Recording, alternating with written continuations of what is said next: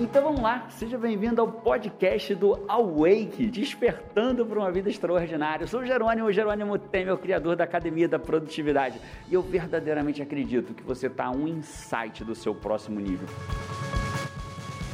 Então vamos lá, eu sou o Jerônimo, idealizador da Academia da Produtividade, e nesse vídeo eu quero te falar quais são as duas perguntas simples que você tem que se fazer para aumentar substancialmente a tua produtividade, para você aumentar substancialmente seu nível de realização, para você aumentar substancialmente a quantidade de coisas inúteis que você faz na tua vida e passar a fazer coisas úteis na sua vida. É engraçado, né? É, eu atendo muitos coaches, muitos clientes em coaching de produtividade e muitos deles, não vou dizer que são todos, mas é a grande maioria, quando eu pergunto para eles assim, cara, como é tua vida? E a minha resposta é sempre muito parecida, cara, minha vida ela não cabe. Eu faço tanta coisa que é impossível inserir mais uma coisa dentro dela. Isso é o que a maioria me diz. Ou um outro grupo me diz assim, Jerônimo, é o seguinte, eu até sei o que eu tenho que fazer, mas eu acabo procrastinando demais. Eu acabo adiando as coisas que eu tenho que fazer. Se você é do perfil que procrastina muito e adia muito,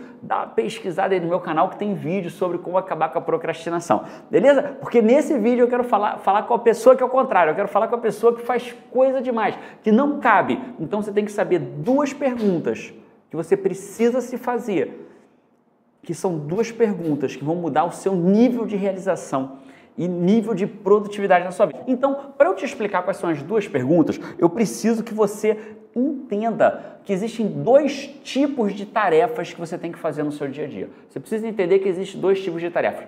Um grupo de tarefa é o grupo que eu chamo de tarefas de produção. O que, são tarefas de produção? São tarefas que levam você na direção do sonho que você quer para a sua vida, que levam você na direção da realização daquilo que você quer para a sua vida. E existe outro tipo de tarefa, que são as tarefas de ocupação. Tarefa de ocupação é o seguinte: são aquelas tarefas que dão a sensação que você está só secando gelo na vida. Pagar conta, fazer compra de mercado, retornar ligações que não têm importância, responder o WhatsApp, rede social, papapá, tudo isso é tarefa de ocupação, que te dá a sensação de estar tá secando gelo, girando em círculo na vida.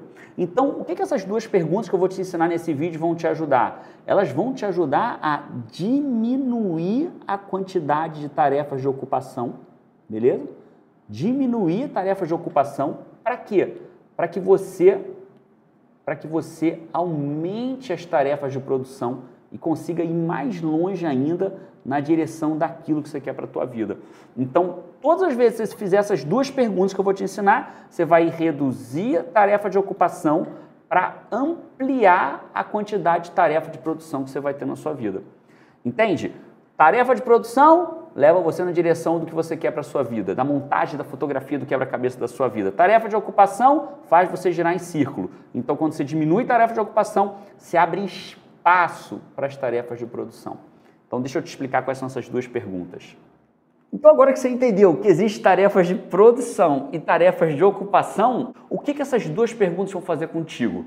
Foi o que eu te expliquei. Vão diminuir as tarefas de ocupação para abrir espaço para a tarefa de produção. E quais são as duas perguntas? Elas parecem simples e são, mas tem um poder enorme. As perguntas são as seguintes: na sexta-feira, tem que ser na sexta-feira tem que ser na sexta-feira. Por que é na sexta-feira, Jerônimo? Existem várias razões para ser na sexta-feira e eu te falo delas em outro vídeo. Aqui eu quero só que você entenda a lógica da parada. Na sexta-feira você vai fazer só duas perguntas para você. Primeira pergunta: o que, que eu fiz esta semana que não deveria estar fazendo mais?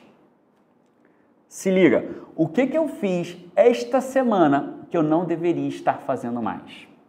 Segunda pergunta, talvez a mais importante o que, que eu tenho que fazer para que na semana que vem eu não esteja mais fazendo isso.